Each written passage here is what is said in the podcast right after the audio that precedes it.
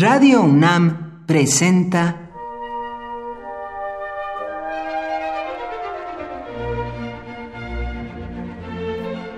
Cuaderno de los Espíritus y de las Pinturas por Otto Cázares.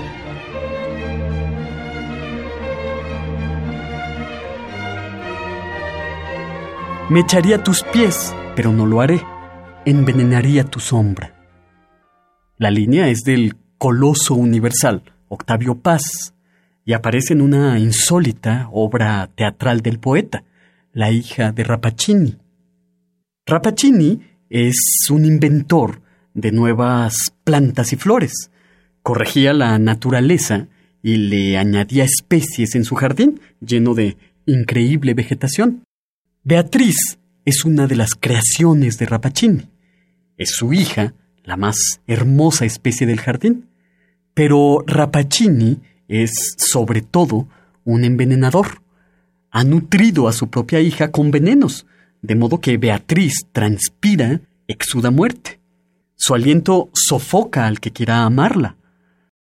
La hija de Rapacini, de Octavio Paz, vuelve al mito antiquísimo de la mujer veneno, una mujer alimentada con ponzoña que torna purpurinos a sus amantes.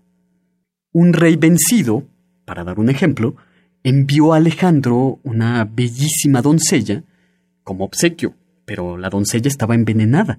El plan malicioso era que al unirse en cópula con Alejandro, tendría que intoxicarlo y sofocarlo. En la antigüedad fue famosa Lucusta, envenenadora que extraía sus venenos de la rana de zarzal y que tenía por mejores clientes a Nerón y a Agripina, que se valían de sus servicios para eliminar a sus enemigos. En el mito de la mujer ponzoña se inyectan mortales venenos a la mujer para que sea vehículo de muerte para un tercero, el veneno del cuerpo, femenino, como veneno del deseo. Deyanira fue el vehículo por medio del cual el centauro Neso envenenó a Hércules. A través de Deyanira, el centauro vengativo transmitió a Hércules el mal de los ardientes. En un momento en que Hércules llevaba a su patria, a su hermosa esposa Deyanira, se detuvo ante un río. El centauro Neso, enamorado eterno de Deyanira, iba pasando no casualmente por ahí y se ofreció a llevar a Deyanira sobre el lomo mientras Hércules les seguía nadando detrás. Pero Neso intentó huir con Deyanira. Hércules alcanzó al secuestrador con una de sus flechas, con la punta envenenada, con la sangre de la hidra de Lerna.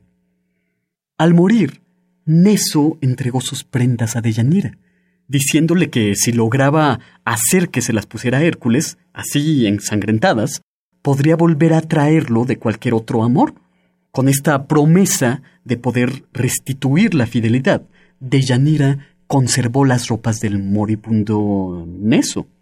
Cuando Hércules se hace amante de Ónfale, Deyanira usa las prendas.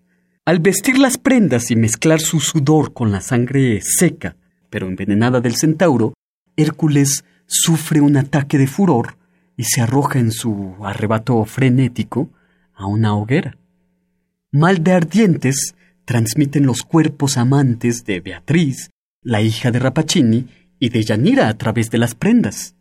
El deseo es una manzana mitológicamente, pero es una manzana envenenada, según el mito de la mujer ponzoña.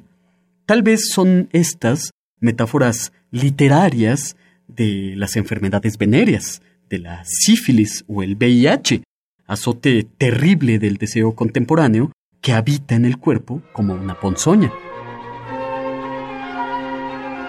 Por hoy, Otto Cázares cierra el cuaderno de los espíritus y de las pinturas.